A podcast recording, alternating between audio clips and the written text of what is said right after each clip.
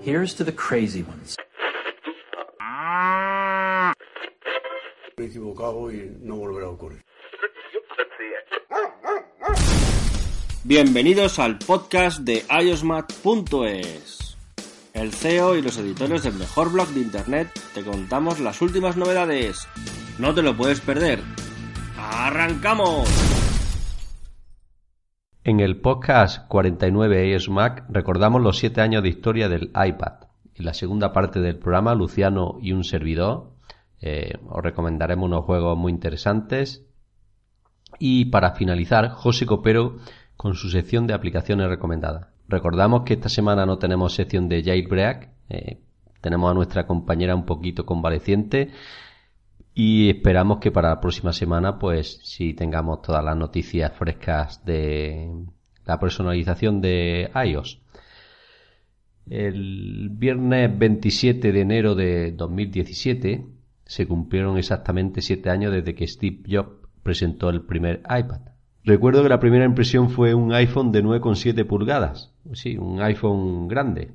Iba a ser suficiente para mejorar lo que ofrecían los notebooks de la época.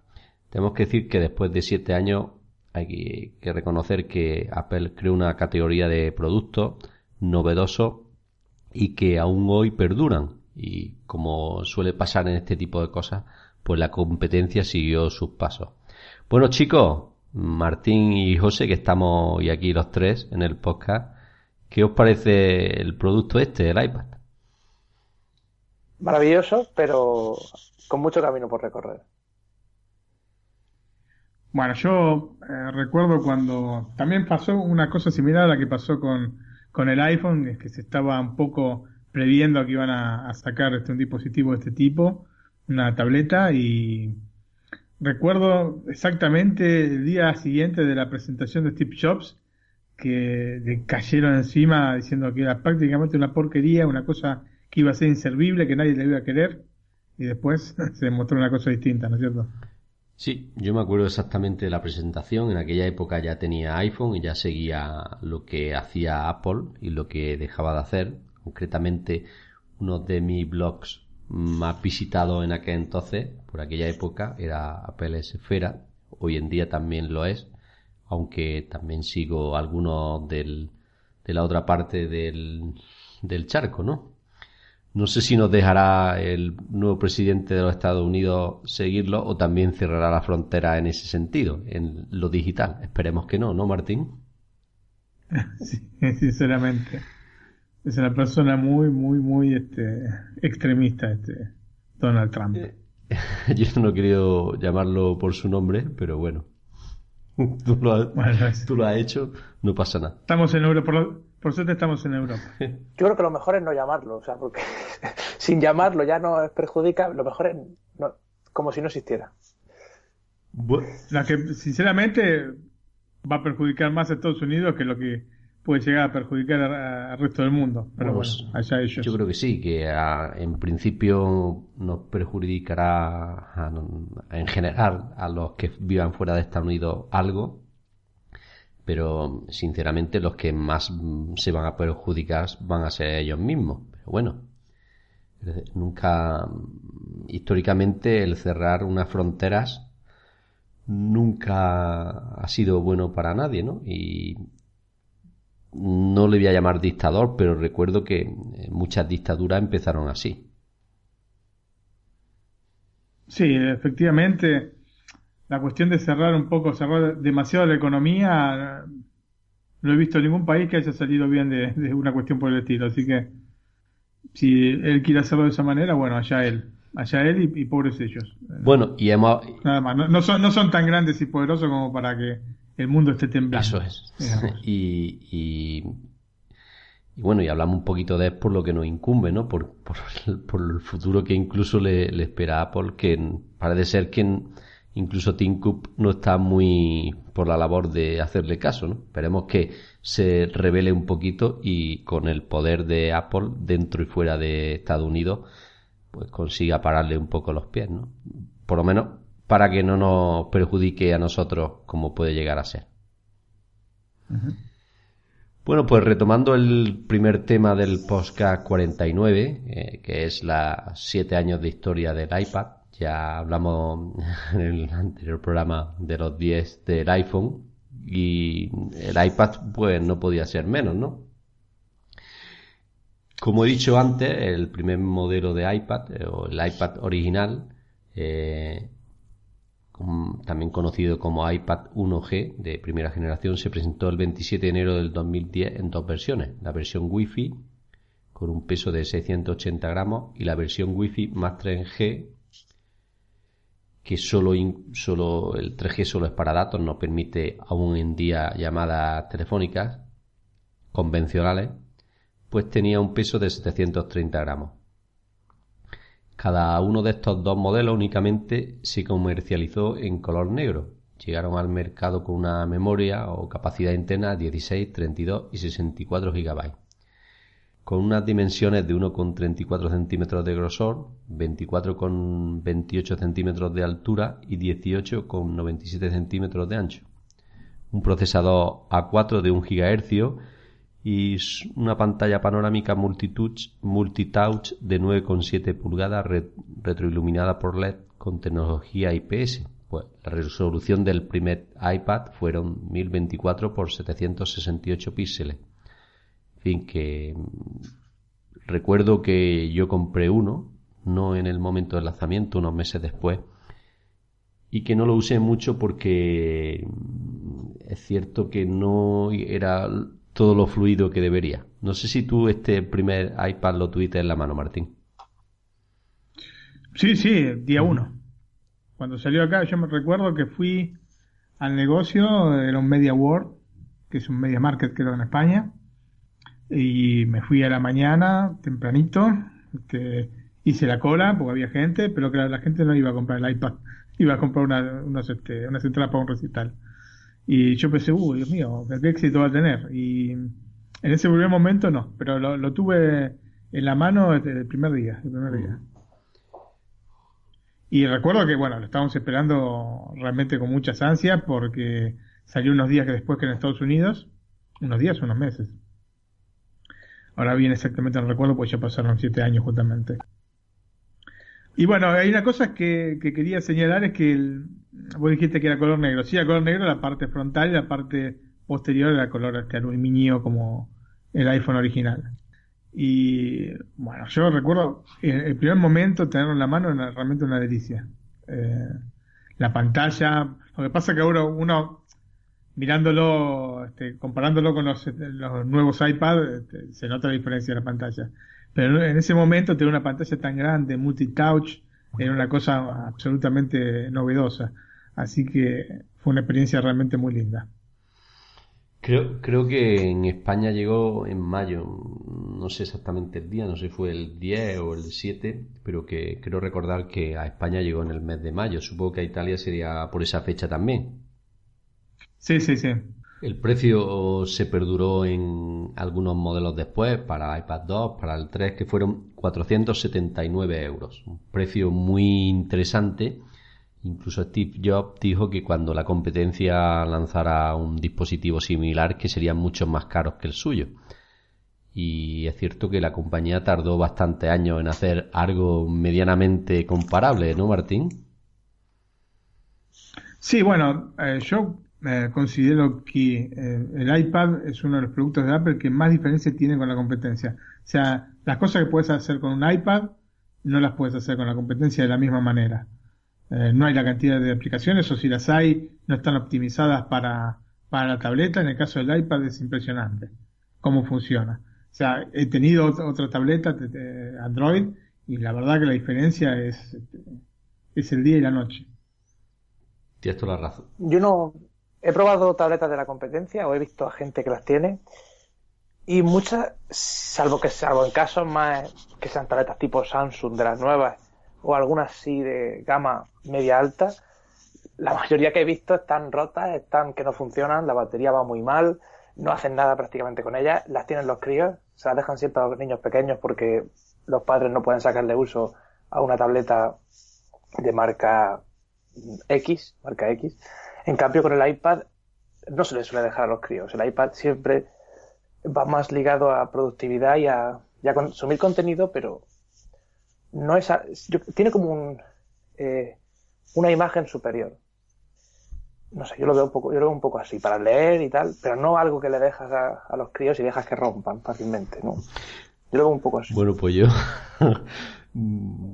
soy diferente entonces porque es cierto, yo en casa hay dos iPad, tengo un 3 que lleva aquí pues si no recuerdo más desde el 2012 me parece. O sea que estamos a 2017, pues dentro de unos meses debe hacer 5 Cinco años. años. Funciona perfectamente, la batería dura bastantes horas y lo usa mi hija mucho. Vamos, yo no lo, no lo uso porque es cierto que mm, con las actualizaciones de iOS se ha vuelto un poquito lento, ¿no? Pero a mi hija eso no le molesta y lo utiliza. Y he intentado, mm, pensado en actualizarlo, pero cuando lo he comentado con el vendedor siempre me dice lo mismo y es que mm, mientras que a e- ella lo use que no lo cambie porque ese es mucho más robusto que el iPad Air y que el mini y si se le cae no se le va a romper, es cierto, alguna vez lo he visto caerse y no se le ha roto por suerte toco madera y mi hija pues lo usa bastante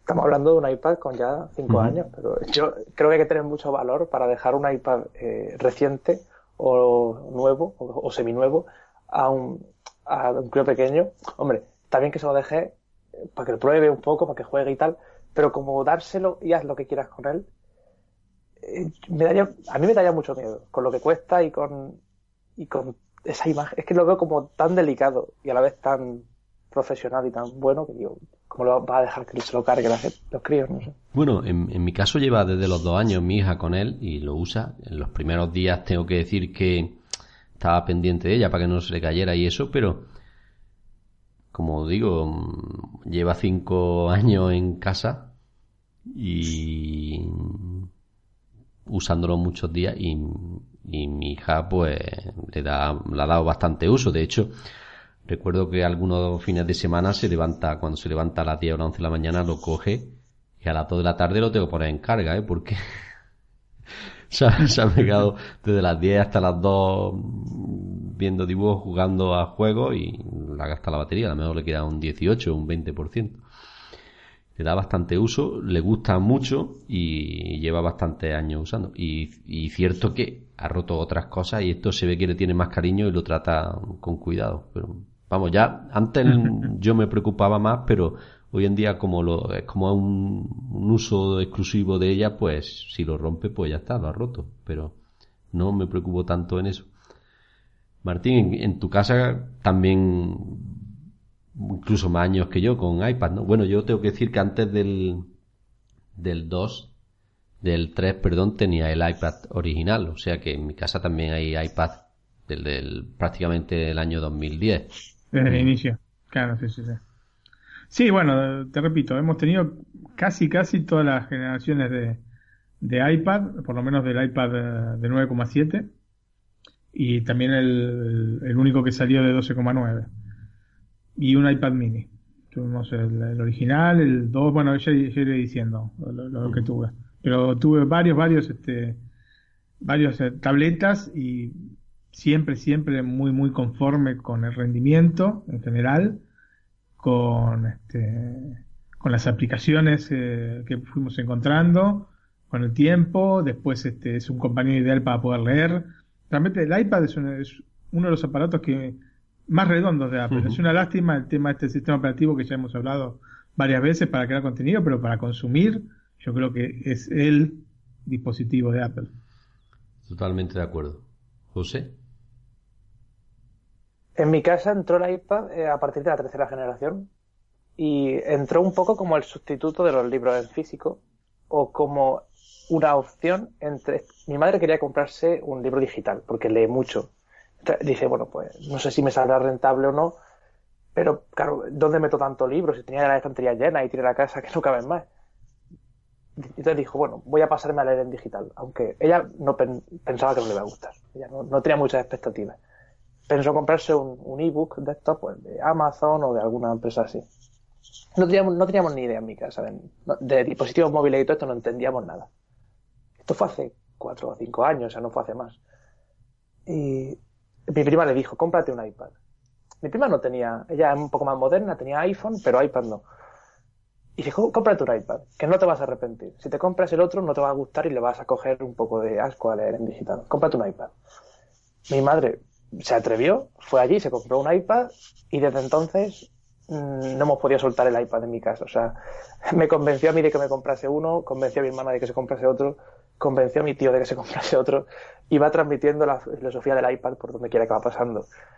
Eh, yo me lo compré pensando también lo mismo, para leer. O sea, me parece maravilloso en ese sentido. Lo fácil que es buscar palabras en internet, consultar simplemente poniendo el dedo encima, subrayar. La aplicación ebook, yo creo que es la que le dio sentido al iPad, en mi caso, pero luego se va complementando con, no solo con la, que también tiene el, el iPhone, que sea la foto, la cámara, todo eso está muy bien, pero tiene tantas aplicaciones, tiene su propia tienda, la tienda de las aplicaciones para iPad, que están tan bien adaptadas que al final es mi dispositivo de trabajo estoy en clase y la gente me mira y dice, pues si en verdad le está sacando muy buen provecho al iPad. Digo, claro, si lo cargo todos los días, dura 10 horas la batería y todos los días lo tengo que cargar. ¿Por qué no paro con él? Es que si pudiera hacer más cosas a nivel de como un ordenador, ¿para qué querría el iMac o un MacBook? Si con esto es comodísimo. Es por eso que nunca lo van a sacar este un sistema operativo que permita trabajar realmente libremente con el iPad. Quería señalar una cosa respecto a una cosa que, señalaste y que creo que señaló también este Antonio respecto a los libros. Justamente una de las cosas que beneficia el iPad con respecto a, muchas tabletas de la competencia, por, lo menos a las primeras tabletas que se ven de la competencia, es el formato. Porque las tabletas de la competencia salieron en formato 16.9, que eran más eh, aptos para ver este, películas, o series en ese formato, ¿no? 16.9, que es el formato estándar de la actual televisión. En cambio, el iPad salió, sale y está todavía con el formato 4.3 que se adapta más para poder leer. Y como, como en el caso de las tabletas Kindle que, mencionaste y otras tabletas, eh, digamos, con tinta electrónica como para poder leer, que también son muy válidas, ¿no? Pero el, iPad tiene ese, ese plus, ese plus que para mí este, está dado por eh, la empresa que lo hace, las aplicaciones, como ya mencioné antes, y un poco toda esta comunidad que se ha creado alrededor del dispositivo, ¿no? Como bien dice, es un dispositivo muy interesante para leer, entre otras cosas porque eh, los Kindle, si lo compramos, solo tenemos la tienda de aplicaciones de ellos, mientras que si compramos un iPad, podemos leer todos los libros de Amazon más todos los que tiene Apple en su tienda. Es otro, otra ventaja. Instalamos la, la aplicación Kindle y mm, tenemos dos tiendas de libros. sabemos que la de, la de Amazon en este sentido es más extensa que la de Apple y nos permite eso, mientras que el dispositivo de Amazon solo nos permite leer sus libros. Es un punto en contra. Ahora sabemos que eh, en teoría mucho más cómodo, eh, la tinta digital es para leer es más cómoda. Pero bueno, tiene la desventaja que al pasar de página y eso es un poquito más lento, aunque ya con los dispositivos de hoy en día es prácticamente inapreciable eso, sobre todo en texto. Sí, lo que pasa que lo que tiene es que solamente es para leer y el iPad es para leer y muchas cosas más. Está bien, la tinta electrónica es mucho más parecida al papel, porque este, puedes leer bajo la luz, podés, para poder leer de noche, bueno, ahora hay algunas que tienen retroiluminación, ¿no? Pero que en, los primeros casos eran sin retroiluminación, tenía que encender el, este, el velador de, en, tu pieza, de la, de la cómoda, para poder este, leer el libro, ¿entendés? Y eso, bueno, lógicamente cansa menos, mucho menos la vista, eh, un tipo de, de eh, de pantalla de ese, estilo que la del iPad, eso es claro, eso claro, no, vamos a estar engañándonos al respecto, pero bueno, todas las cosas de más que te ofrece el iPad hacen, por lo menos en el caso de nuestra familia, preferir el iPad para la lectura que un, libro electrónico, un libro electrónico, una tableta Kindle o ese tipo. Bueno, pues vamos a pasar al segundo modelo que Apple nos presentó. En concreto fue el iPad 2, que eh, se presentó el 2 de marzo del 2011 en el Yerbabuena Center de California. Eh, fue mucho más delgado y ligero que la primera versión de iPad, eh, concreto con un grosor de 8,8 milímetros lo que lo hace aún más delgado o lo hacía en su momento más delgado que el iPhone 4 que tenía 9,4 milímetros. Llegó con un procesador más potente, el A5, un dual core con 900 MHz de velocidad, que en teoría ofrecía el doble de rendimiento y gráfico hasta nueve veces más que la versión, la primera versión de iPad. Este hay que decir que fue el iPad más longevo, ¿no? De todos los que Apple presentó, ¿no? En España se puso a la venta el viernes 25 de marzo de 2011. ¿Este también lo tuviste, lo, adquiriste o no, Martín? Sí, también. Lo compré online, en el, Apple Store Online, y con una personalización, pues se podía poner una personalización en, en, este, en la parte trasera del dispositivo. Y recuerdo que lo compramos en color blanco color blanco. Y eh, también fue la última presentación, la presentación del iPad 2 fue la última que hizo Steve Jobs, así que también está ligado sentimentalmente a, ese tema, ¿no? No lo he dicho, pero el iPad 2 en la versión de 16 GB Wi-Fi también salió a la venta por 479 euros, un precio bastante interesante. Creo que la primera versión de iPad se, se redujo el precio en 100 euros. No sé si fue así, Martín, ¿tú tienes ese dato? Sí, sí, fue fácil, como suele ocurrir en los productos Apple, los rebajan cuando sea la segunda versión en 100. Tienen esa, bueno, por lo menos el iPhone, el iPhone y el, y el iPad sufren este tipo de cosas y generalmente las Mac también, así que bueno, es un poco todo. José, este ha llegado a usarlo, a tenerlo en tus manos, no me has dicho que fue el primero el iPad 3, ¿no? Sí, empecé con el 3, pero creo que mi tío tenía el 2, porque estaba en la universidad y creo que había una especie de oferta para estudiantes de la universidad y como que se lo pedían de otra forma o podían adquirirlo más barato. Entonces se compró este y creo que mi madre intentó de alguna forma eh, enchufarme a ver si podía comprarme un iPad 2 más barato, pero al final no, no hubo eso. Creo que se lo regalaron a mi tío, no estoy muy seguro. Pero, y intenté que me regalaran uno, me lo dieran barato, pero no hubo manera. Pero sí, yo empecé en el 3. Este iPad 2 eh, es, en diseño podría ser similar a los posteriores, pero la pantalla sí que se nota un poco que aún no es retina. Ese dato me parece. Eh, es lo que más destaco del iPad, que realmente el resto parece similar. Bueno, yo el 2 no, no lo he tenido nunca en la mano. Yo empecé con el primero y cuando salió el 3 el iPad 3 pues di el salto, ¿no? Que este sí lo tengo aquí, lo estoy tocando ahora mismo. Y pasando al iPad 3 hay que decir que este ya se llamó, nosotros lo conocemos como 3 pero fue presentado como nuevo iPad, ¿no? Una de las novedades más destacadas fue la pantalla retina, ¿no? Procesador A5X de dos núcleos en, la CPU, pero de cuatro núcleos en la GPU para que podamos ver la resolución de la pantalla. Aunque como vimos por lo que estuvo en el mercado y por lo que yo puedo decir que lo tengo, el que durara poco fue precisamente por la poca potencia que tenía para la resolución de la pantalla, ¿no? Llegó también con una cámara de 5 megapíxeles con grabación de vídeo Full HD a 1080 puntos, ¿no? Siri y llegó al mercado el 7 de marzo del 2012. Y, como he dicho, pues se dejó de vender en octubre de ese mismo año, o sea, menos de 10 meses. Podemos decir que uno de los fracasos de, de Apple, ¿no, Martín? Sí, digamos que calcularon mal con el tema de la, de la GPU y el, el aparato aparte se calentaba. Y aparte tenía un problema para los usuarios europeos que no era compatible con las redes 4G eh, europeas. Entonces, este, por lo menos la de ese momento. No sé si se habrán habilitado otros canales, aunque la caja viene que es 4G eh, o es 4G para Estados Unidos. Eh, no pone 4G exactamente, pone LTE, pero yo nunca he tenido cobertura. El mío es Wi-Fi 3G, vamos, los dos que tengo, el Air y el 3 son Wi-Fi 3G. Tanto uno... Bueno, exactamente. El problema fue este, digamos, que no era compatible con las redes europeas. Entonces, eh, yo la salté esta generación y, pasé directamente a la siguiente. También en, cuanto salió lo, compramos. ¿Este lo conserva, José, el iPad 3 en casa o no?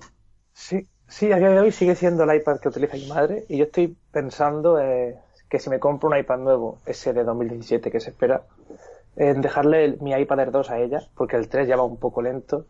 Eh, sigue funcionando igual de bien, o sea, funciona bien, pero va lento. Cuando carga una ventana en Safari, a lo mejor quieres cerrarla, eh, pellizcas la pantalla para cerrarla y que se vean todas alejadas y va un poco, esas animaciones se, se van un poco lentas, pero realmente este iPad, eh, después de 5 años creo que tiene, o 4 años, sigue siendo muy bueno, como decíamos antes, aguantan mucho y nos maravilló el día que entró en nuestra casa este iPad. O sea, yo no quería tampoco acercarme mucho al principio, me gustaba, pero no quería tampoco encariñarme, porque digo, no es mío, entonces, sí, aunque por mucho que me guste, no va a ser mío.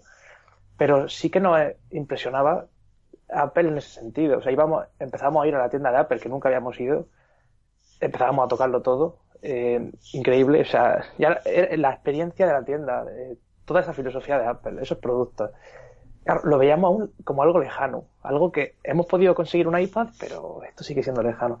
Y era como muy mágico en ese momento. Yo tenía 16 años y me impresionó bastante porque yo era de pueblo, pero de pueblo a pueblo, o sea, ni móvil ni nada. Yo me negaba a tener móvil en ese momento. Y el iPad, o sea, no solo por la forma en la que lees y todo eso, que nos encantó, tenía iOS 5 o 6 en ese momento y esa interfaz eh, tan natural con las texturas y todo eso que parecía un libro de verdad cuando pasaban las páginas. La interfaz con las aplicaciones nos encantaba.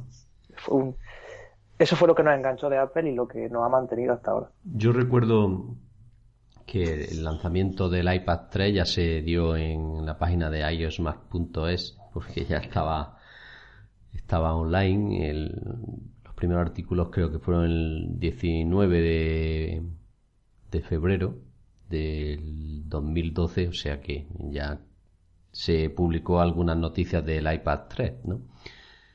Y sí que mm, me llamó la atención la revolución de la resolución de la pantalla, ¿no? Porque ya los iconos se veían mucho más definidos, ¿no? La fotografía, no sé, sí que fue una revolución en este sentido. La pantalla retina, eh, sobre todo en, un, en el iPhone, se aprecia, también se apreciaba, pero algo menos porque la pantalla más pequeña, pero en el iPad el cambio de resolución sí que fue muy muy llamativo y fue un recuerdo un O en la presentación del iPad 3 de toda la gente que estaba allí en la sala. Pero como bien sabemos y como bien ha dicho, pues el problema fue la GPU, que, que no era tan potente como debe, debería haber sido para que pudiera, pudiera, mover la resolución de la pantalla. Y este ha sido el problema de, del iPad 3. No hay otro, ¿no? Ya te digo que el mío tiene casi 5 años, se usa bastante y funciona como el primer día, tan solo lo que ha dicho José, que es un poquito lento y para mí yo dejé de usar el iPad precisamente por eso, porque te ponía a escribir un texto en el Safari, escribías tres letras y a la tercera hacía ti, ti, ti, ti. O sea, tú las escribías y aparecían al rato en la pantalla. Entonces, con delay. Tú lo has dicho, Martín. Entonces, claro, para los que nos gusta precisamente el iPhone por su velocidad y por por lo que es el usar así como un dispositivo de Apple, pues claro, es llamativo, ¿no? Sí, cierto, cierto. Bueno, pues dejamos el iPad 3 que Martín no, no, lo ha tenido y pasamos al iPad 4, que este sí, ¿no, Martín? Este sí, bueno, yo dije antes que apenas salió, no, lo compré finalmente en Navidad porque este salió en conjunto con, en Navidad ese mismo año, pues salió en conjunto con el iPad mini. Entonces, eh, aprovechando este, la salida del iPad mini, sí lo compré en el momento, el mismo día, y eh, el iPad 4, eh, o mal llamado 4 porque en realidad son iPad, se llaman iPad nada más, este, eh, para Navidad. Y también, bueno, sorprendido por, por la. Gratamente sorprendido por la pantalla retina desde ya, ¿no? Eh, sí, sí, sí. Eso es una de las cosas más impresionantes que se ha hecho en los iPads. Luego también está la llegada del Touch ID, que hablaremos más adelante. Pero el iPad 4 y el 3 sobre todo, lo que llamó la lo que llamó la atención fue la resolución de la pantalla, 2048 por 1536 píxeles, ¿no? Hay que decir que en aquel momento las pantallas de 19 pulgadas de los PCs no se le acercaban ni en resolución. ¿eh? No, no, inclusive hoy ya se venden mucho más los monitores de 27 pulgadas Full HD que los 4K.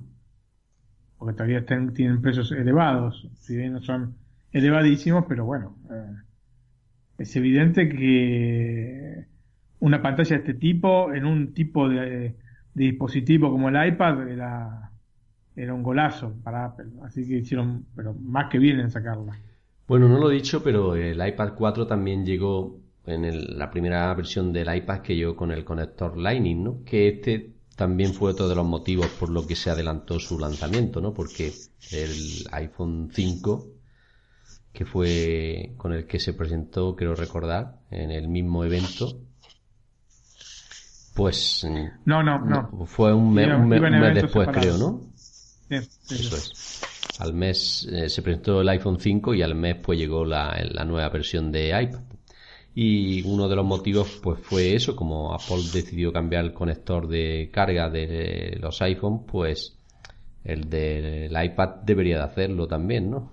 Unificar eh, los mismos cargadores para un dispositivo y otro y este también fue otro de los motivos ¿no? también el iPad 4 ya llegó con wifi de doble banda de 2,5 y 5 GHz con soporte eh, para unificar ambos canales, lo que le permitía alcanzar velocidades teóricas de hasta 150 megabytes por segundo. ¿no? Esto es la navegación ya del iPad 4, sobre todo en los países desarrollados, ¿no? porque en España eh, en el 2012 había muy pocos sitios donde había más de 20 megas de velocidad ¿eh? de internet. Hoy en día ya hay muchos más que incluso hay de 300 megas, ¿no? Pero en aquel año yo creo que tenía contratado 6 megas, o sea. Sí, sí, sí. Y bueno, era la velocidad de esa época. ¿eh? El iPad 4 eh, fue el que yo me compré cuando me lo compré. Yo fui a la tienda, eh, si no me equivoco, verano del 2013 y era, el, claro, fue unos meses antes de que sacaran el, iPad Air. Pero yo no, yo no sabía nada de lanzamientos ni de presentaciones. Yo solo sabía que quería un iPad porque mi madre me convenció de ello. Yo dije, bueno, para leer y tal, digo, no sé si le sacaré uso, pero un poco como capricho. No, espérate, no fue en verano, fue un poco antes, fue en, mayo o así. Y claro, yo llegué a la tienda y yo no sabía que, los iPads cambiaban cada poco tiempo. Porque en este momento fue un poco caótico que cambiaban, no, no se esperaban ni un año, si no me equivoco. Eh, y me dijo la mujer, puedes elegir entre el iPad 3 o el iPad 4. Y yo, ¿y cuál es la diferencia? 100 euros y simplemente porque la cámara es un poco menos, no sé qué y tal. Y entonces yo pensé, pues si me sale rentable comprar el 3, si va a ser lo mismo. Pero ahora sí me dijo mi madre, no, no, tú ve a por el 4, tú ve a por el, por el que más, tú ve a por el que va y ya está. No, sin pensar mucho, pues me compré el iPad 4 y encantado con él hasta que lo vendí hace un año prácticamente, pero encantado en todos los sentidos. Eh, me gusta el puerto Lightning, o sea, eh, ahora lo comparo viendo el iPad de mi madre, puedo ver la diferencia, eh, o sea, mucho más cómodo en todos los sentidos. El cable de antes no me gusta nada. Y lo de velocidad y todo eso, pues no, no lo sé a ciencia cierta porque no lo he estado comparando tan exhaustivamente, pero sí que supongo que será un poco más rápido, pero vamos, que prácticamente el cambio es un poco la cámara, imagino, y el procesador y el cable. La, velocidad creo que era casi el doble de, rápido del 3 al 4, o sea que, de hecho, el 4 hay, hoy en día hay mucho, algún conocido tengo que tiene el iPad 4 y funciona con él perfectamente, ¿no? Que es de los pocos que todavía van medianamente fluido, porque el iPad 3, ya te digo que A mi hija no le molesta, pero yo no lo usaría. Mi hermana tiene el iPad 4 y mi madre el 3 y, hombre, yo digo que más o menos lo mismo, pero porque no lo comparo. Una me dice que va un poco lento el suyo y la otra me dice también lo mismo, pero no lo he comparado. Supongo que irá mejor el 4, claro. Sí, no, seguro. Bueno, pues del, del iPad 4 saltamos al iPad Air, ¿no? Que este ya llegó con un cambio de, diseño importante, fue anunciando el 22 de octubre del 2013 y se empezó a comercializar a partir del 1 de noviembre del 2013. El Air tiene el mismo diseño, tiene un diseño más fino y delgado que la versión anterior, eh, con similitudes al iPad mini, que luego hablaremos de él. Con iOS 7 y un procesador por primera vez de 64 bits, el, Apple A7, con, con, coprocesador M7, ¿no? Que esto ya mm, era permitía eh, procesar los datos de los sensores eh, aumentando la eficiencia energética del, procesador principal, ¿no? Además, este ya tenía un gigabyte de memoria RAM, lo que mm, hacía que mejorara considerablemente eh, lo que es abrir y cerrar las aplicaciones. Martín, ¿este también lo tuviste? Sí, sí, sí, también lo tuve. Me recuerdo la, la publicidad en la que participaba Brian Cranston y se veía eh, con la locución, ¿no? Y se veía un lápiz, ¿no es cierto? Y se iba elevando la cámara y atrás se veía finalmente el iPad Air, o sea, era tan fino como, o, más fino que un lápiz, como. Y fue, el momento en que, que lo presentaron, enseguida dijimos, lo queremos tener. Y también, enseguida lo compramos porque nos parecía realmente, no te digo una revolución, pero un, cambio importante, porque habían cambiado también el diseño del dispositivo, que era prácticamente idéntico al de iPad mini, que digamos con los bordes un poco más este, delgados, y este, lo que generaba que fuera menos, este, eh, que ocupara menos espacio el, dispositivo. Así que nos pareció genial y enseguida, enseguida nos dimos eh, a, la compra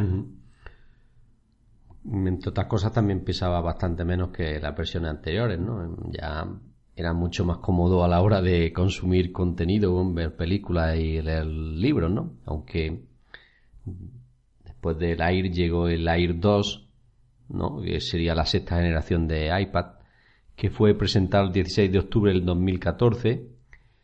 Incorporaba ya el procesador A8X con procesador de movimiento M8 seguía con la pantalla retina, el conector Lightning también y este como novedad pues tenía el Touch ID y el peso se redujo hasta los 437 gramos en la versión Wi-Fi y los 444 gramos en la versión Wi-Fi más LTE, ¿no? Tengo que decir que el tener un... Yo tengo el Air 2 eh, lo coge en la mano sin funda, porque la funda también aumenta un poquito el peso, y para el tamaño que tiene, dices, ¿cómo, es posible que pueda pesar tan poco? ¿no? Es lo que más me llama la atención de, del iPad Air 2. Es, esto sí que fue una revolución desde mi punto de vista, el que redujeran tanto el peso porque facilita que, por ejemplo, estés tumbado en la cama y puedas estar leyendo un libro sin que las manos se te cansen al, a los dos minutos. Sí, realmente es cómodo el tamaño, sí. El tamaño y eh, el peso, muy cómodo. Sí, incluso con funda no se hace muy pesado. Tiene dos características fundamentales el, el iPad Air 2 que le permiten aún hoy ser este un iPad realmente de para considerar especialmente por el precio. Uno es que eh, tiene un procesador de tres núcleos. El único iPad con procesador de tres núcleos es el iPad Air 2 y fue el primero en tener 2 GB de RAM. Y eso también es importante porque permite determinadas características que se dieron a partir de iOS 9 y este, el iPad Air 2 era el dispositivo que en ese momento, en el momento de salir el sistema operativo nuevo, era el único capaz, digamos, de, de, poder aprovechar ese tipo de, características. Porque el iPad mini 2 eh, me parece, o 3, no me acuerdo cuál era el que salió en concomitancia, también podía, pero claro, el tamaño de la pantalla no se daba como para esta split este screen y cosas por el estilo, ¿no José, este es el que tú tienes, ¿verdad? Sí, a día de hoy sí. Eh, el año pasado, aún sabiendo que tenía un año de, antigüedad este iPad, que ha sido presentado en 2014, yo se me fue la cabeza y dije, aunque sea, aunque haya pasado un año, ya que no lo van a actualizar, al menos de momento, me lo compro. Hice un poco una lista de pros y contras y pensé que me iba a arrepentir. Me lo, pensé muchísimo. Y de hecho, cuando estaban presentando el iPad Pro, llegué a asustarme. El iPad Pro de 9,7 pulgadas.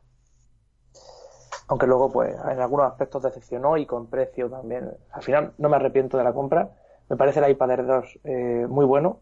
Eh, hombre, lógicamente lo van mejorando este año, pues, o sea, con los que han presentado después, son mejores que el anterior, pero que es un, iPad que incluso a día de hoy, después de dos o tres años, sigue siendo actual, sigue siendo muy potente, sigue sobrado en hardware, eh, no echa en falta nada prácticamente, y no hay nada que no pueda hacer este, y los modelos superiores sí. Por lo menos nada importante.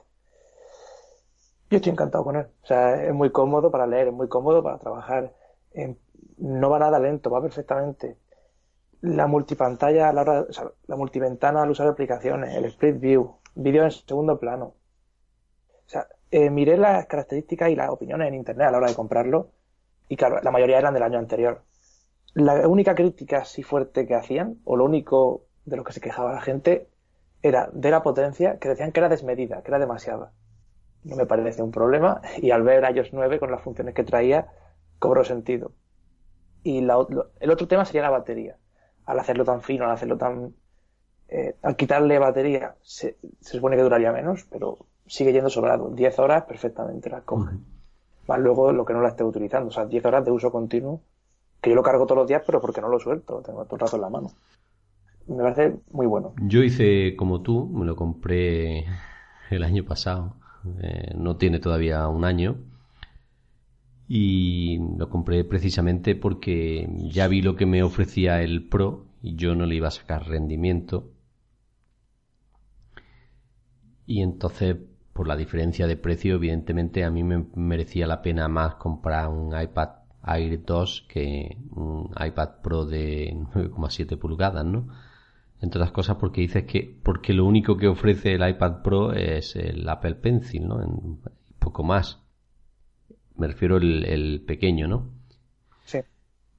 Y claro, como ha dicho Martín, este ya incorporaba 2 GB de RAM, que eso va a hacer que perdure mucho en el tiempo. Va a hacer como el iPad 2, ¿no? Que estará mucho, mucho en el catálogo. Pienso yo, bueno, quizás puede ser que lo quite mm, por llevarme la contraria, por lo quite eh, la próxima presentación del iPad, ¿no? Pero como bien dice, la potencia es desmedida para el dispositivo, para lo que mm, nos ofrece iOS hoy en día. Vamos sobrado de potencia con el Air 2 y para lo que ofrece el iPad Pro de 9,7 pulgadas y la diferencia que hay de precio a día de hoy el iPad Air 2 es sin lugar a duda la mejor decisión. Vamos, alguien seguramente me diga que no, ¿no? Pero lo que yo pienso. No sé si tú piensas igual que yo, Martín. Sí, absolutamente. No, no, tiene, no tiene mucho sentido gastar tantos euros de más eh, cuando no vas a notar la diferencia eh, en el uso diario. Así que no creo que sea una opción realmente interesante el iPad Pro de 9,7 pulgadas. La, la, posibilidad de utilizar el Apple Pencil en un dispositivo de ese tamaño no, no te o sea, no es una opción, no es una opción. El Apple Pencil, ya lo dije mil veces, es para usar con, una pantalla de por lo menos las 12,9 pulgadas que tiene el real iPad Pro. Bueno, pues ahora vamos a, a pasar al otro mercado que se creó en el año 2012 y que llegó junto con el con el iPad 4, ¿no? Que fue el iPad mini, ¿no? Eh, muchas fueron las críticas a Apple, ¿no? Por en el, en el sentido en que la competencia como Samsung, pues hacía tabletas de 7 pulgadas o de 6 y pico pulgadas o de 8 pulgadas incluso algunas a un precio muy contenido y que mucha gente mm, criticaba las pocas ventas o la caída de las ventas del iPad en este sentido, ¿no? En que el formato de la pantalla de Samsung, por ejemplo, pues hacía que fuese más manejera y para leer libros y para llevarla consigo más cómoda que el iPad tradicional, ¿no? En este sentido, el 23 de octubre del 2012 eh, llegó el iPad mini, como he dicho, junto al iPad 4, con una pantalla de 7,9 pulgadas, el chip A5, el mismo que el iPad 2, una cámara FaceTime de 1,2 megapíxeles frontal y una eSigit que grababa vídeo HD a 1080 puntos de 5 megapíxeles en la parte trasera. También incorporaba 4G y LTD, LTE, perdón. Eh, además de un procesador de doble núcleo y una GPU también de doble núcleo. Y en su lanzamiento pues había disponibles más de 275.000 aplicaciones listas para descargar porque tenía la misma resolución que el iPad 2. Eh, que esto también fue un acierto a la hora de lanzar el iPad mini, ¿no, Martín? Sí, aparte era compatible con Siri. Que era interesante porque el iPad 2 eh, no lo era. Fue, no sé, una, decisión discutible de Apple, si bien yo lo, compré, como ya dije, lo compré el primer día porque me interesaba el formato, era muy cómodo para poder leer. Pero seguramente era una de esas cosas que, bueno, ya en un podcast especial que hicimos sobre las cosas que no hubiese sacado Steve Jobs, lo incluimos dentro de este iPad mini y estoy seguro que no, en ese momento por lo menos no lo hubiese sacado al mercado Jobs. Yo, mm, viendo el precio que tiene hoy en día el iPad 4, el iPad mini 4, sin duda, estoy contigo, ¿no? Porque para lo que nos ofrece el iPad mini 4 y lo que nos ofrece el iPad Air 2 y el precio que tiene cada uno y el otro, yo compraba un Air 2, pero bueno, también hay gustos y hay colores, ¿no? Siguiendo con el mini, como bien dijiste, pues una de las novedades con respecto al iPad 2 es que podía utilizar Siri, ¿no? Y que las aplicaciones que estaban disponibles para el iPad 2 estaban disponibles para el Mini desde el mismo día del lanzamiento. Esto hizo que mucha gente, conjunto con un precio más reducido, pues se decidiera por este dispositivo. José, ¿qué nos puede decir del iPad mini? Hubo un momento en el que me lo planteé como segundo dispositivo, o sea, un segundo iPad, porque era más barato y para transportarlo me parecía más cómodo. Ahora a día de hoy, o sea, no, de ninguna manera teniendo el Air que no pesa, el Air 2 que no pesa casi nada, incluso con, con la funda del teclado de Logitech que es bastante pesada, sigue pesando más o menos como pesaría un iPad 2 eh, o 3 de 9,7 pulgadas, de, lo de, de, las primeras generaciones. O sea que sí, es muy transportable. El iPad mini ya para mí no tiene sentido. O sea, sí que en algunos países, eh, no en España menos, pero en algunos otros, se ve mucho que dice, pues para el niño de la casa, para los críos, como he dicho antes, el mini es más para los jóvenes, se ve un poco, pero mm, yo es que no le veo sentido ya. Teniendo un iPhone eh, Plus, sobre todo, cuando lo tenga, mm, mucho menos sentido. Y esa, ese cambio de precio que tanto he criticado del Mini 4 ahora, vale, le amplía el almacenamiento, pero no puede costar lo mismo que el R2 con el mismo almacenamiento. Yo creo que están un poco invitando a la gente a decir, pues que los quiten ya del catálogo, porque no tiene mucho sentido, no sé qué están haciendo. No saben ni ellos mismos lo que están haciendo. El iPad mini he visto muchos, pero nunca sé identificar si es el 2, si es el 3, salvo que tenga multi aplicación, para mí son todos iguales.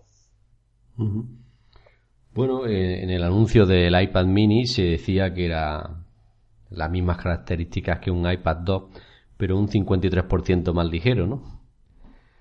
Y claro, el precio fue eh, de 329 dólares, o sea que mm, Con ese, con ese precio sí. O sea, con, si, bueno, con ese precio. No sé luego en, en euros cómo se queda, pero Sí, no, más o menos era eso, ¿eh?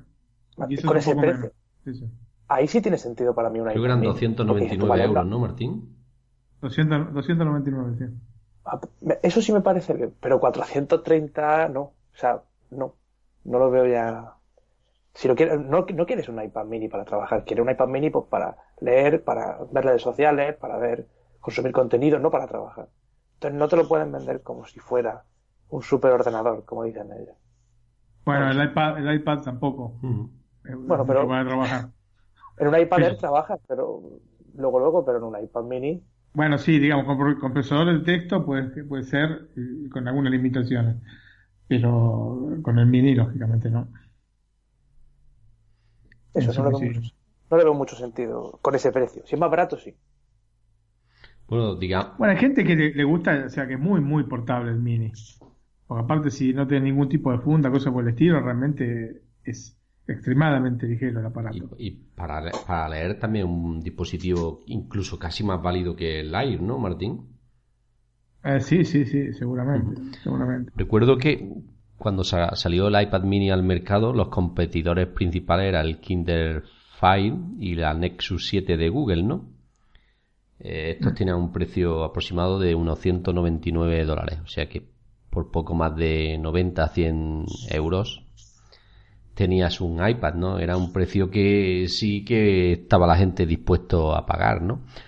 Pero todo esto cambió con la llegada del iPad mini 2, ¿no? Que la, re- la revolución que todo el mundo esperaba, que todo, muchos criticaron con el iPad mini, fue que como todos los dispositivos de Apple tenían pantalla retina, y Apple nos había traído un iPad sin pantalla retina, ¿no? No fue, recuerdo en aquella época que recibió muchas críticas por eso, ¿no? Pues el 22 de octubre del 2013 Apple solucionó esto y nos presentó un nuevo iPad mini 2 con 7,9 pulgadas, pero con una resolución de 2048 por 1536 píxeles, ¿no? O sea, una pantalla retina de toda la vida. En resolución me refiero.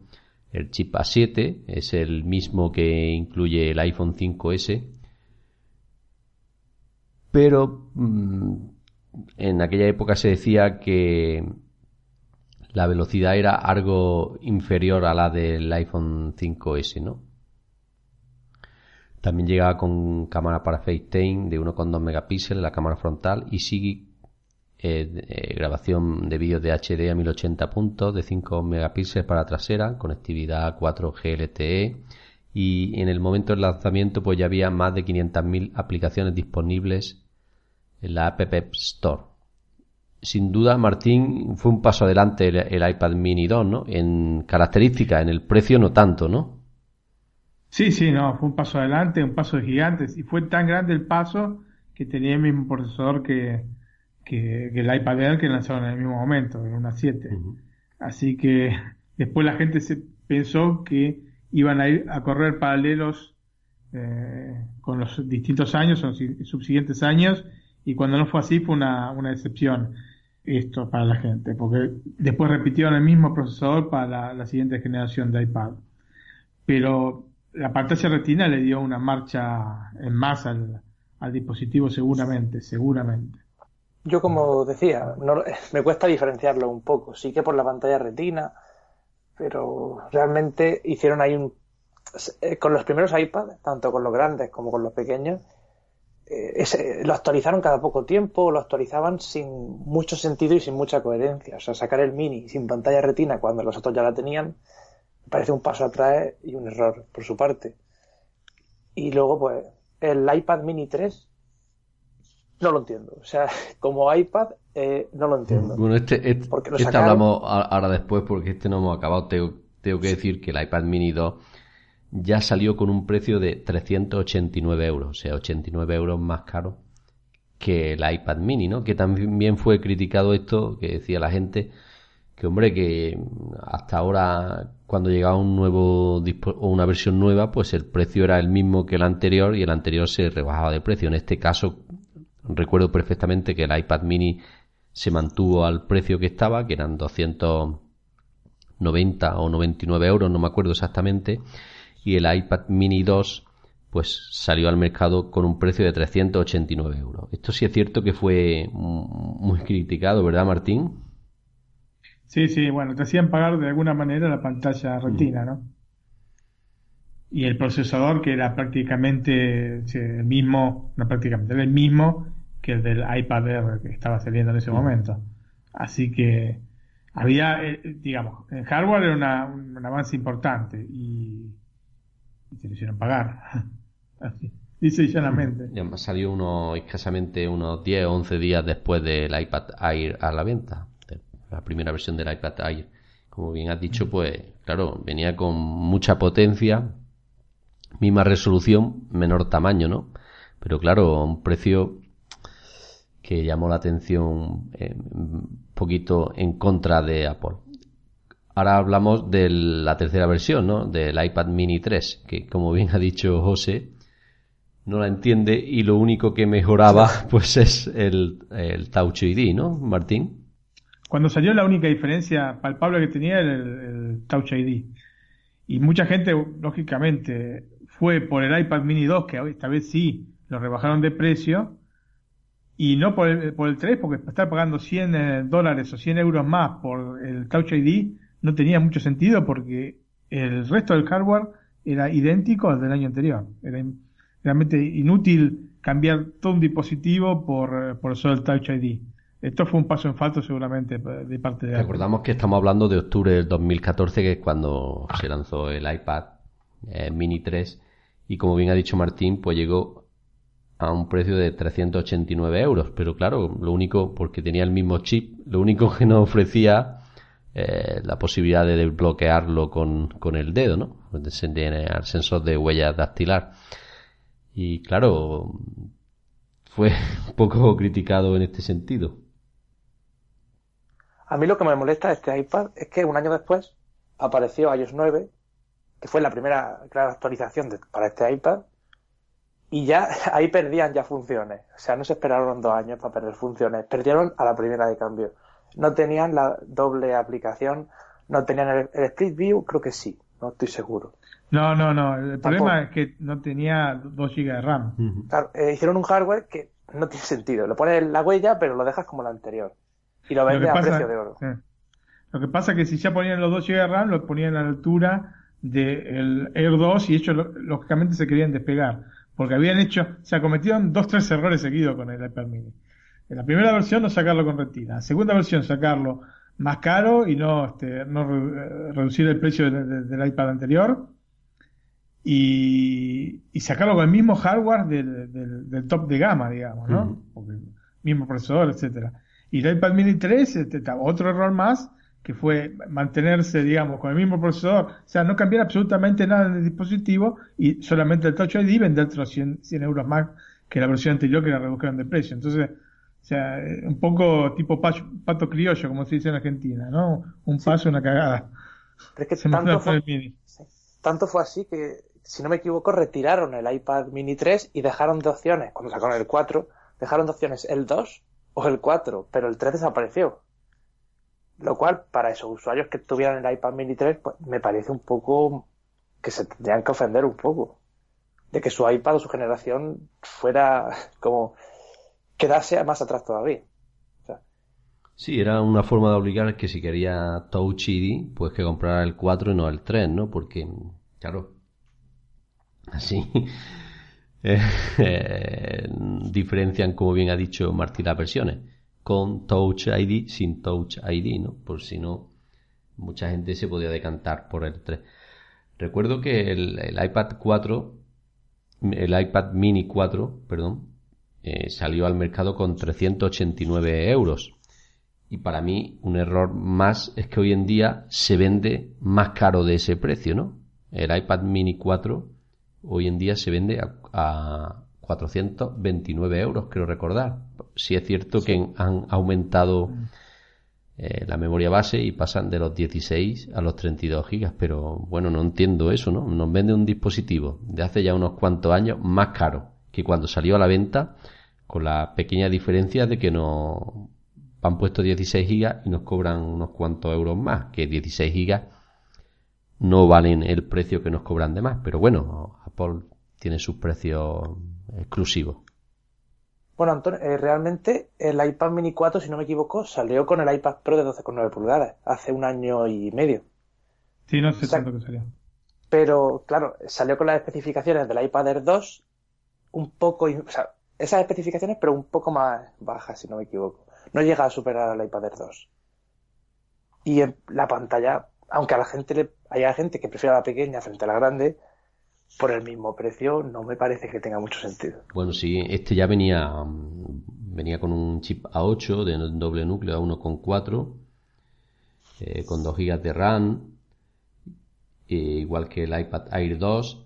Eh, la, cámara trasera ya era de 8 megapíxeles, o sea que en este sentido se, se dio un salto importante, pero no lo que lo que yo no llego a entender es que hoy en día, pues el iPad mini 4 se venda a 429 euros y en el día de su lanzamiento se venda a 389. No, eso no tiene sentido. Vos lo dijiste, tiene más, este, tiene el doble de memoria, el doble de capacidad y aparte hay una cosa fundamental que es el, que siempre lo hablamos, que es la devaluación del euro. Ellos en un, en un punto determinado aumentaron todos los precios. Entonces, vos te vas a dar cuenta que no solo el iPad mini 4 aumentó el precio, sino que un montón de categorías de productos. Lo que pasa es que el iPad mini 4 después no salió una, una versión sucesiva. El año pasado no sacaron nada. Entonces no lo podés confrontar con nada, digamos, de más cercano. Pero la verdad es que todo subió de precio y todo subió bastante de precio. Bueno, es cierto, allí en Estados Unidos cuesta 399 dólares la versión de Wi-Fi de 32 GB. De hecho, creo que es, por la misma fecha también subieron de precio. Bueno, los MacBook ya hemos visto que uno actual, el más barato, te sale a 1.450 euros, mientras que antes podías conseguirlo un poco más bajo de precio. Y hasta los iPod, que es un dispositivo que está extinto casi, el otro día conseguí vender el mío, eh, hasta los iPods subieron de precio. El Shuffle, que costaba 48 euros, creo recordar, subió a 55 o así. No, de hecho, de hecho, en un punto aumentaron los precios sin cambiar la, la generación de producto. Pasaron de un día a otro de costar 10-15% más cada producto. Estamos hablando nosotros de los MacBook, por ejemplo. O sea, me recuerdo de 15 pulgadas aumentó una cuestión de, de 200 euros, 300 euros de un día para el otro. ¿Por qué? Porque, lógicamente, productos tan caros un 10% es tanto, un 15% que habrán aumentado. Entonces, este, sí, sí, se dio esta devaluación del euro que fue tan, eh, tan empinada, tan brusca, eh, perjudicó mucho los precios en, Europa, ¿no? Bueno, hay que decir que, algo ha dicho José lo del iPad Mini 2 en Estados Unidos se vende a 269 euros el de 32 GB, que es un precio muy interesante para un dispositivo de estos, ¿no, Martín? Sí, sí, sí, aparte porque el iPad mini 2 tiene una potencia bastante respetable. O sea, tiene algunas características que lógicamente eh, no puede este, aprovechar desde, el iOS 9 para adelante, como ya lo dijimos, el PPU, etcétera, pero no deja de ser un dispositivo más que respetable. Cierto. Bueno, pues ya hemos repasado el iPad original y todas sus versiones, el iPad mini y todas sus versiones. Y pues hace, hace escasamente un año y poco, Apple decidió dar un nuevo salto y nos presentó otro tipo de iPad, ¿no? Que era el iPad Pro. En teoría estaba específicamente, en teoría y en la realidad estaba orientado a los profesionales del sector gráfico, ¿no? Como digo, fue lanzado el 9 de septiembre del 2015, eh, presentado, perdón, en un evento especial de Apple. Y, como bien ha dicho José, se presentó junto al iPad Mini 4. Con una pantalla de 12,9 pulgadas y una resolución de 2732 x 2048 píxeles, es el iPad más grande que jamás se haya visto, ¿no? En el evento también llegaron los iPhone 6S y 6S Plus, un nuevo Apple TV y dos versiones nuevas del Apple Watch. Y eh, este nuevo iPad llegó con dos, dos accesorios pues interesantes, ¿no? Uno fue el Apple Pencil y otro un nuevo teclado que intentó convertir a la tableta en, o así no lo quería vender Apple, en el sustituto perfecto del PC, ¿no? Después hemos podido ver que las limitaciones del sistema operativo impiden eso porque el hardware eh, precisamente no. Este iPad tiene 4 GB de memoria RAM, un chip A9X que lo dotan de potencia suficiente para competir con un PC bastante potente, ¿no, Martín? Sí, bueno, no sé si bastante potente, pero la verdad es que es un, es una, un avión este, este iPad. Es realmente un avión. Estoy utilizándolo cuando las veces que me deja utilizarlo mi hija. Es que no te deja mucho, ¿no? que no me deja mucho. Digamos que se, se, nota que, que, realmente es otro tipo de producto. Mm. Ese, se llama iPad, pero la verdad es que se utiliza de otra manera absolutamente distinta al iPad normal. El iPad normal nosotros estamos acostumbrados a utilizarlo con las teniéndolo en una mano y usando la otra mano como este como puntero y el iPad Pro de 12,9 pulgadas se tiene que utilizar por fuerza apoyado en la mesa porque si no es imposible. Es demasiado pesado una vez intenté ver, recuerdo un capítulo de Battlestar Galactica de Netflix con, el, con iPad Pro y la verdad que estaba pesado para tenerlo en la mano. O sea, es un dispositivo que tiene que tenerlo absolutamente eh, apoyado en la mesa para poder trabajar con él. Y bueno, se, eh, el hecho del Apple Pencil, digamos, certifica esto, ¿no? Esté preparado especialmente para este dispositivo. Yo cuando vi la presentación, recuerdo ese día con mucho, cariño porque presentaron un montón de productos. Fue sorprendente, tanta cosa ahí de golpe. Y mi, eh, la frase que más repetía después de verla fue la de, han presentado muchas cosas, pero ninguna es para mí. Yo pensaba que el Apple TV 4 no era para mí, pensaba que el iPhone 6S no entraría en mi casa, veía el iPad este como muy grande, digo, está muy bien, muy chulo, mucha potencia, muy... Pero digo, no es para mí. Y, fija, y con el tiempo me, compraron, me han un Apple TV 4, mi hermana tiene el iPhone 6S, o sea, todos los productos, salvo el iPad Pro, todos los demás han entrado de alguna forma en mi casa. Y me falta el iPad Pro. Realmente me, he planteado mucho la idea de comprarme este modelo de 12,9 pulgadas, pero es que es eso, con una mano no se puede utilizar. Entonces, eh, para leer con el iPad, o tengo otro iPad, o tengo que leer un poco, o sea, será complicado. Por eso busco algo más intermedio, que estamos esperando a ver qué presentan. Pero para trabajar con él y por todas sus virtudes, me parece un muy buen modelo y el concepto me gusta bastante. pasa es que quizá para mí es demasiado grande. Está, como dice Martín, es un iPad eh, específicamente Apple no lo vendió así y quizá lo pensó así, ¿no? Para, para sustituir en tareas básicas a los PCs, ¿no? En escribir un documento, en enviar un email, en leer un email pero como bien dice Martín, apoyado en la mesa, ¿no? Porque tenerlo en la mano todo el rato pesa casi 800, 800 gramos, 713 gramos la versión Wi-Fi y 723 la Wi-Fi más celular. Recordemos que el, el Air son cerca de los 400, casi el doble. O sea. Y aparte por el tamaño es incómodo, no solo el peso, el tamaño. Es como, ¿viste esos este, diarios que son de páginas grandes. Yo estaba acostumbrado en Argentina a leer Clarín, que era un, tenía un formato más reducido y era mucho más manejable. Había diarios como La Nación, que, que sea argentino me conocerá, sabrá cuáles son las diferencias. Era mucho más grande, esta sábana que abrías y este, era incomodísimo para leer. Eh, bueno, es, lo mismo, es demasiado grande como para, para que sea manejable de esa manera, pero tiene determinadas características. Hace poco salió una nueva, porque cuando apenas salió, yo me acuerdo que le compré a mi hija el, la aplicación Astropad, que era una aplicación que te permitía usarlo realmente como una tableta digital externa, ¿no es cierto? De estas tipo Cintiq. Hace poco, será unos, 20 días, salió el Astropad Studio, que es una actualización de, de no es una actualización, sino que es un nuevo programa de, de Astropad y realmente es impresionante.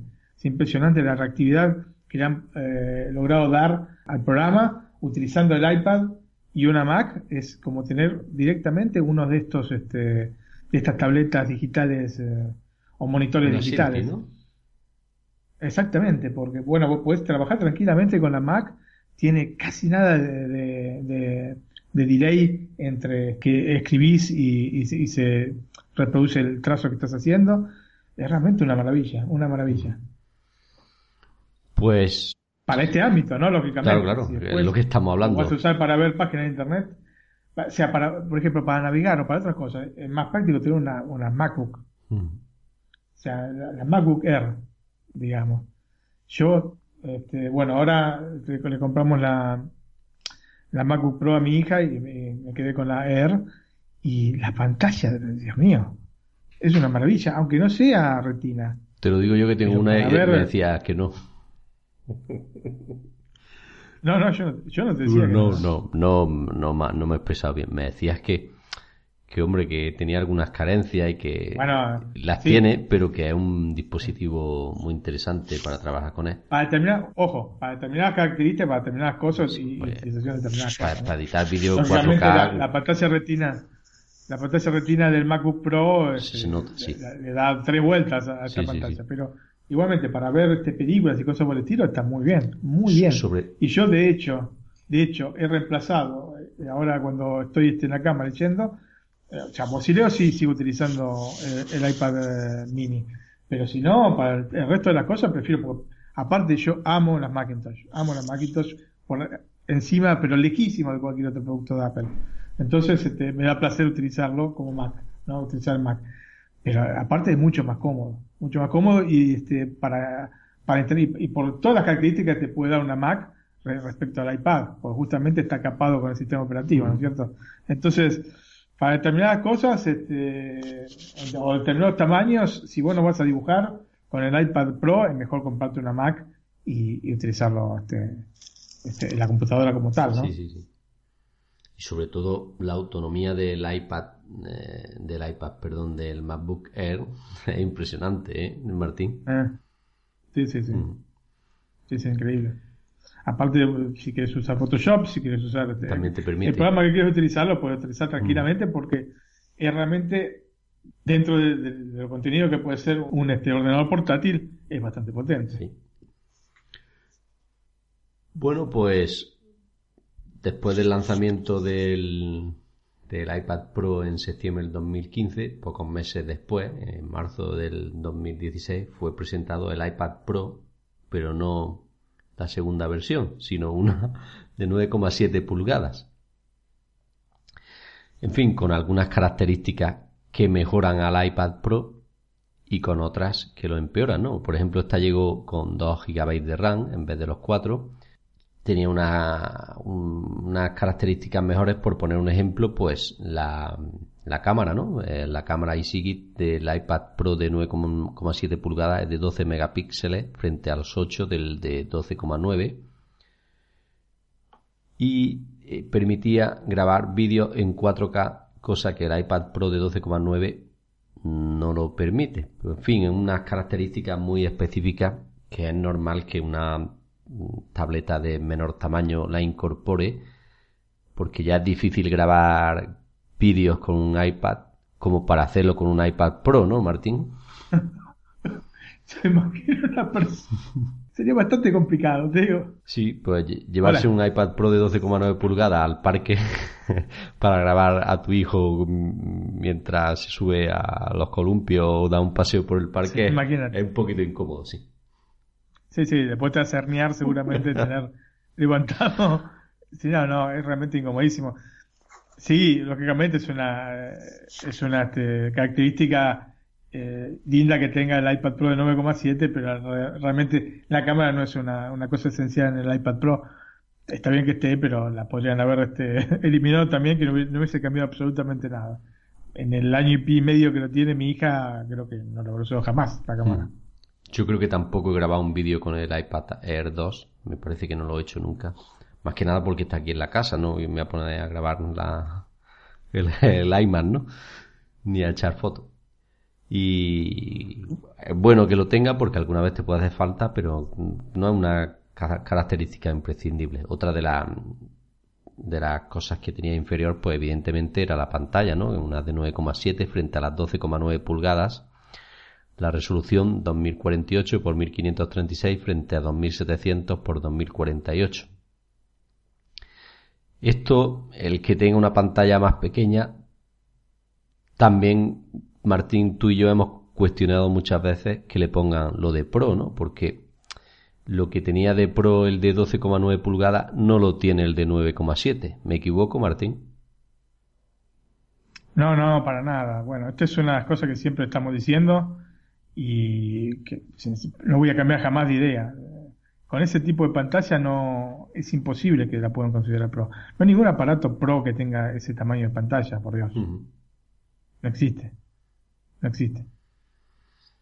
Después, bueno, sí, la pantalla era eh, mejor por características que la pantalla de 12,9 pulgadas, reproducción de color, gamas de color que tenía, que no tiene la, la de 12,9 pulgadas, pero son cosas tan realmente en el uso, hasta te diría que le das, porque el uso profesional que le das es para dibujar, no, no como este, un, este, un referente de color, ¿no es cierto? El iPad y la verdad que son mínimas como para decir, bueno, no, la verdad que con esta pantalla, etcétera, etcétera, ¿no?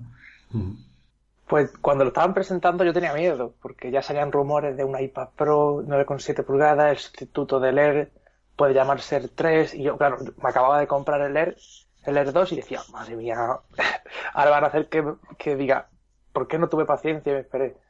Y conforme lo estaban presentando, pues sí que me gustaba, me gustaba el teclado, igual que con el Pro grande, y lo único que he hecho en falta, o que es una tontería, pero viene muy bien, es eh, la pantalla True Tone, que, que ajusta un poco el color al ambiente que haya.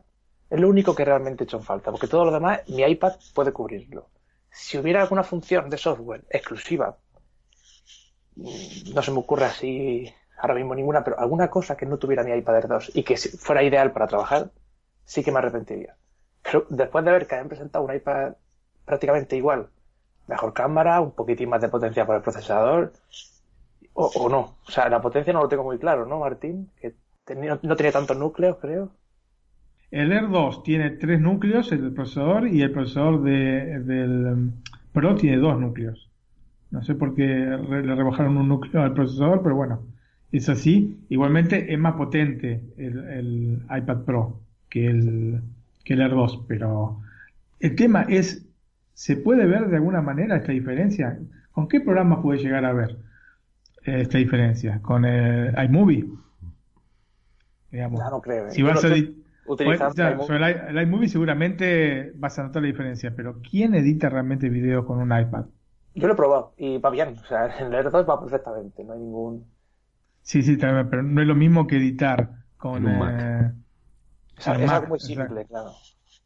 Con el Final Cut en el Mac no es lo mismo que editarlo con iMovie en el, en el Pro. Entonces, mientras veíamos la presentación y la gente se decepcionaba y decía, sí es lo mismo que el, grande, pero en pequeño.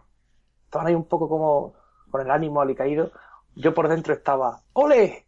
¡ole! Porque el que yo tengo es igual y me ha salido más barato. Entonces estaba ahí un poco pero claro, eh, esperaba que, lo dije muchas veces, no me y aún lo sigo diciendo, esperaba que con iOS 10 marcara la diferencia y el Pro cobrará sentido. Pero a día de hoy el Pro es solo una etiqueta de marketing que significa este es compatible con el lápiz y el teclado oficial. Significa que el iPad Air 2 cuesta 429 euros de 32 gigas y el iPad Pro de 9,7 pulgadas el de 32 GB cuesta 679 euros. Evidentemente, si Apple nos hubiera presentado un iPad 3, un iPad Air 3 con un precio de 679 euros, todos lo hubiésemos estado criticando hasta la saciedad, ¿no? Pero claro, quizás se dio cuenta de las críticas y dijo, pues mira, en vez de Air le ponemos Pro y así nos quitamos unas pocas críticas. No sé. Sí, más bien sí, fue eso. Porque... es muy, grande la diferencia para la diferencia de prestaciones que tienen realmente. hay otra pequeña diferencia que es lo que he dicho, la cámara. Aparte de la resolución, también la del Pro tiene flash y la del Air 2 no. Pero bueno. Sí, yo creo que la gran, la gran diferencia es que uno puede usar el Apple Pencil y el otro no. Pero, y el Smart Keyboard, pero el Smart Keyboard, digamos, digamos, serios, digamos, la realidad que no, no te da nada, que no te dé una funda que yo tengo que me costó 25 euros, por ejemplo. Ah, ni siquiera, ni siquiera es retroiluminado el teclado. Así que no, no, nos vamos a engañar con respecto a eso. Pero sí, el, Apple Pencil, pero repito, si vos no vas a este, si vos vas a dibujar, necesitas un, espacio mucho mayor para poder dibujar realmente con tranquilidad eh, y como corresponde. Una duda que yo tengo. Se supone que el programa que me has comentado con el Pro de 9,7 pulgadas se, se, puede utilizar, ¿no? Sí, sí, sí. Bueno, pues también es otra opción que tenga el, el espacio de trabajo más pequeño, pero bueno, si dibujáis y te sale en el iMac, pues mira. Quiere decir que por lo menos te da algo más, pero no, lo que no te da es la diferencia de precio. 429 menos 679, hay muchos euros de diferencia por ese pequeño matiz, porque la cámara casi todos los que tienen un iPad tienen un iPhone. O sea que en este sentido no ganan mucho. Sí, no, aparte, repito, la cámara se utiliza poco y nada, no.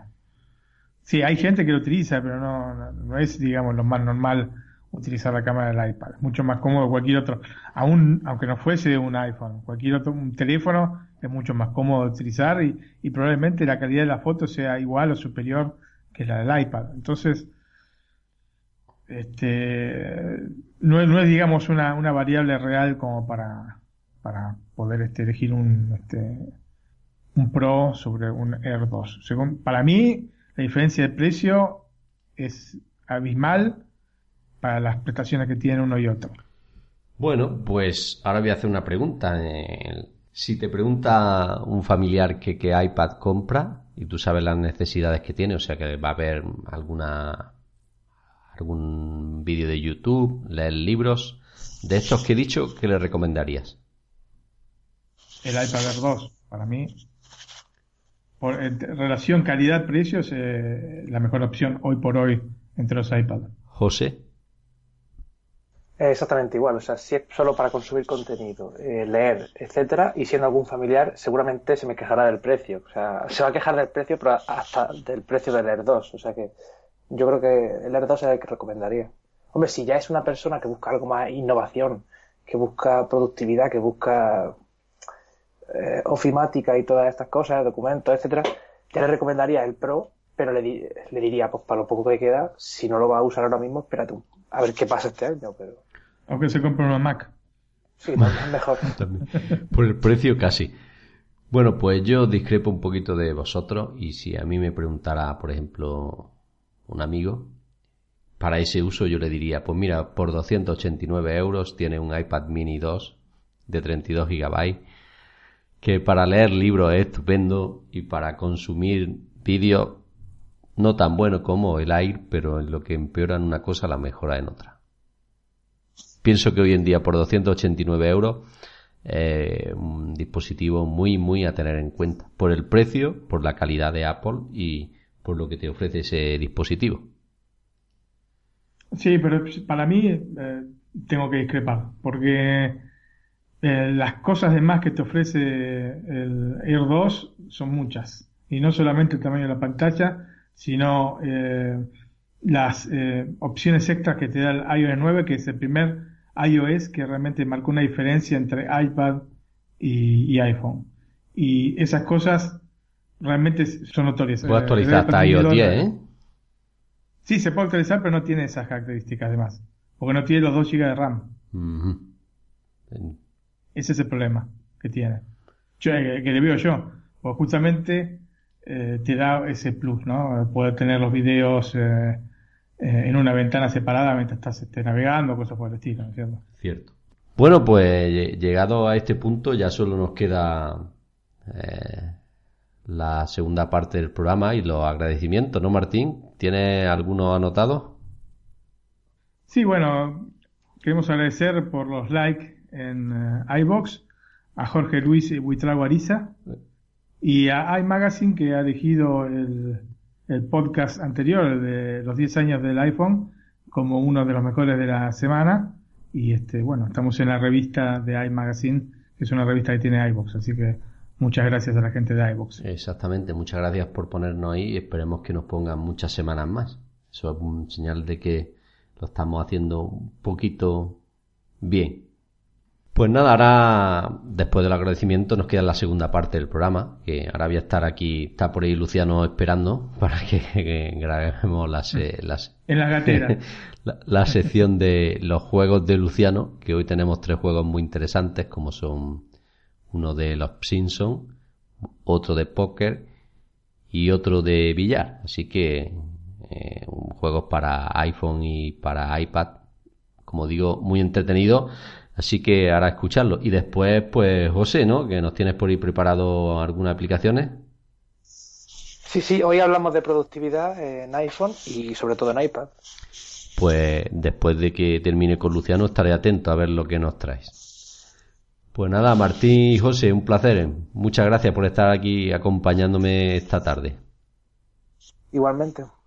Igualmente, todo. Chao. Chao, chao. Adiós.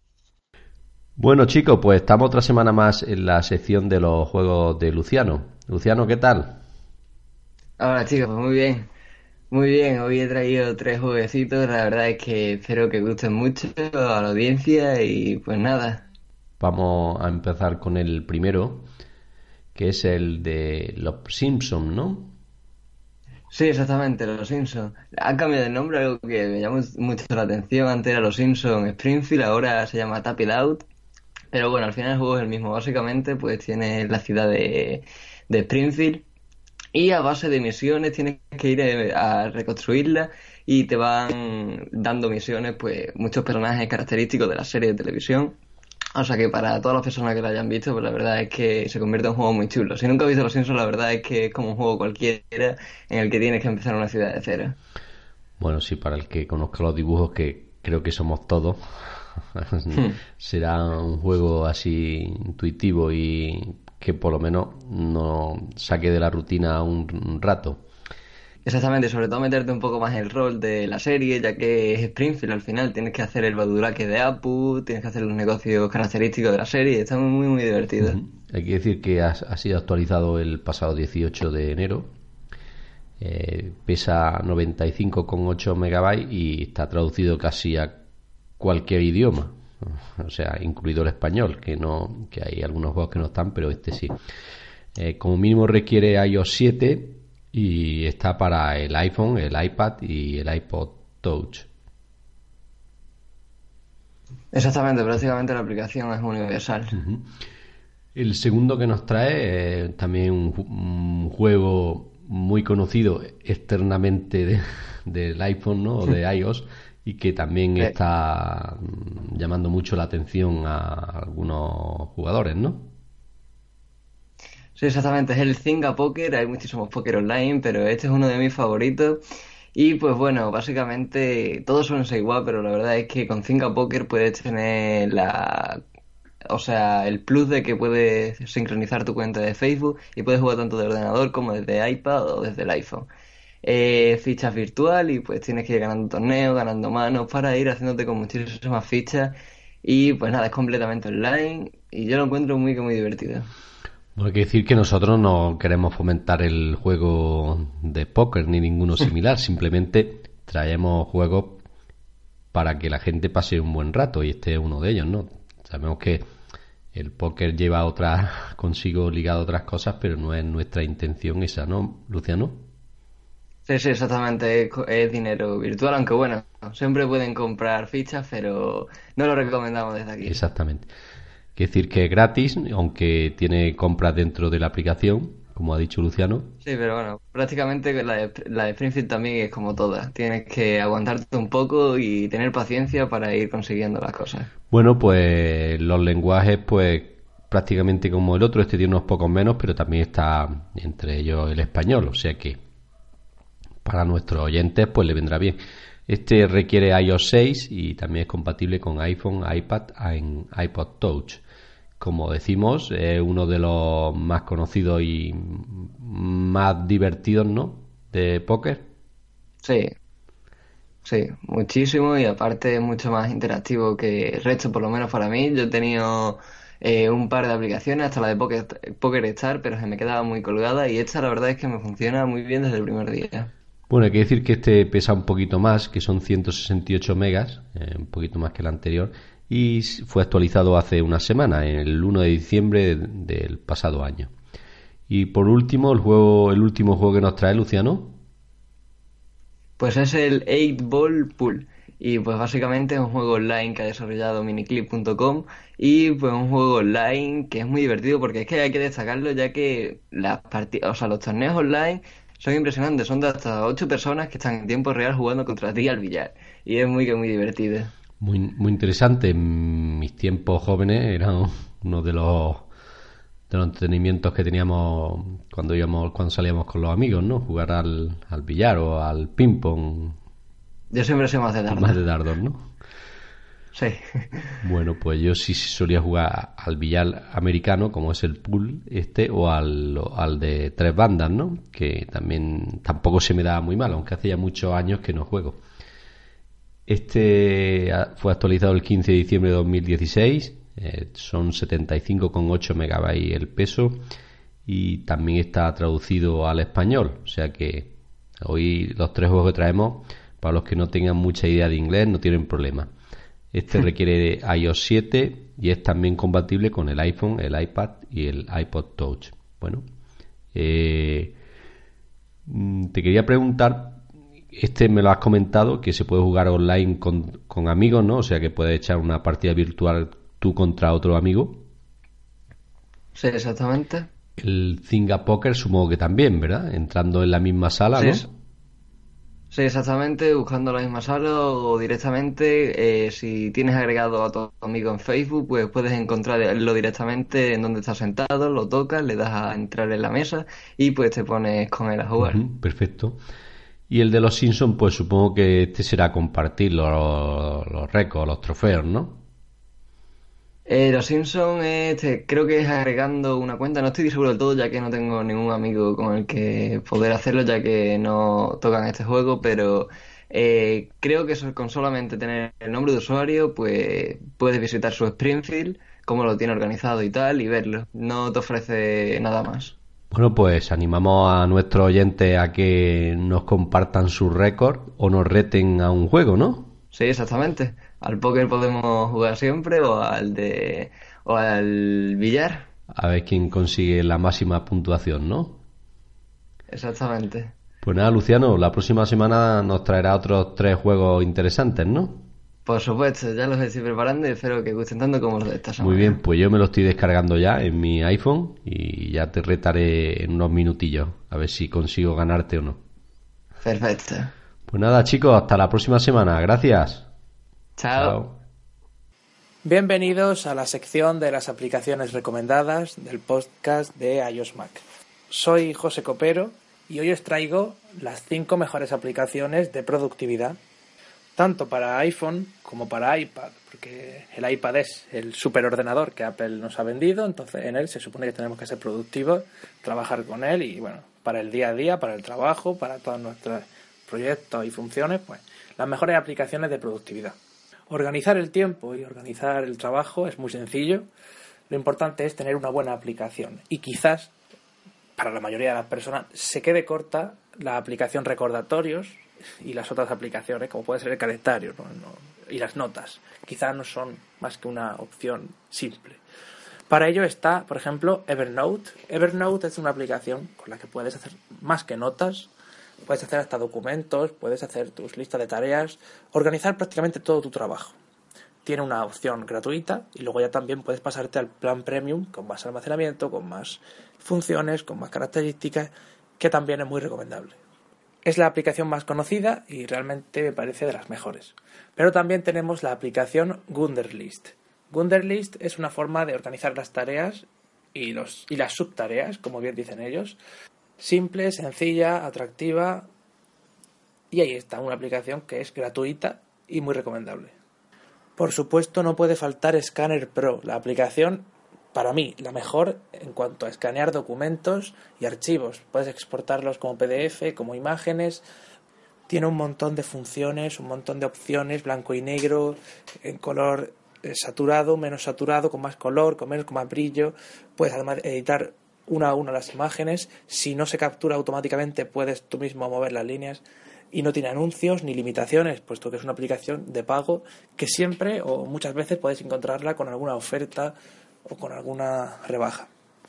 Organiza tu vida con Todoist. La aplicación Todoist permite hacer listas de tareas, pero de una forma muy diferente, de una forma más atractiva, de una forma más visual y de una forma más completa. Sea, toda tu semana, todo tu mes, incluso todo tu, tu día a día, puedes organizarlo con Todoist. Una interfaz muy bonita, tanto para iPhone como para iPad, muy bien adaptada. Y prácticamente es una aplicación que mucha gente utiliza como ellos mismos dicen, más de 6 millones de personas y es de las más recomendadas. Tiene una opción, o mejor dicho, una aplicación para el Apple Watch, por lo que si tenéis este accesorio tan bonito, podréis ver en él la, lista de tareas y podréis añadir alguna o editarla. Y si buscas unificar calendario, lista de tareas, listas de otras funciones y recordatorios, tienes una aplicación que es ideal para ello. Se llama AnyDo, AnyDo, Eni.do, lista de tareas, calendario y recordatorio.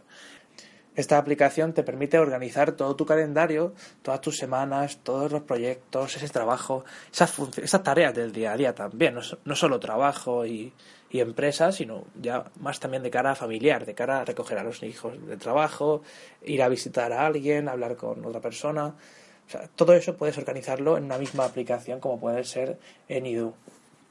Y ya está, estas son las cinco mejores aplicaciones para productividad. Por supuesto, hay muchas otras. Por ejemplo, si es de correo electrónico, pues podemos hablar de Gmail, un cliente muy bueno si tu cuenta es de Google.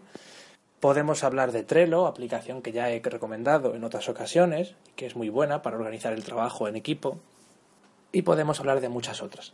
Las comentadas aquí hoy, para hacer un poco un repaso, serían Evernote, Todoist, Gunderlist, Scanner Pro y Anydo. Estas cinco aplicaciones que son muy útiles y que mejorarán vuestro día a día con el trabajo. Quizá al principio os cueste un poco acostumbraros y si no estáis acostumbrados a organizar el tiempo, pero enseguida cuando os acostumbréis y os adaptéis a este, a este hábito de las tareas, las listas, eh, toda la organización, pues seréis mucho más productivos y pues, realmente valoraréis mucho más las aplicaciones y vuestros dispositivos móviles. Nos vemos la semana que viene con más aplicaciones y más noticias y actualidad y opinión aquí en el podcast de iOS Mac. Hasta la semana que viene.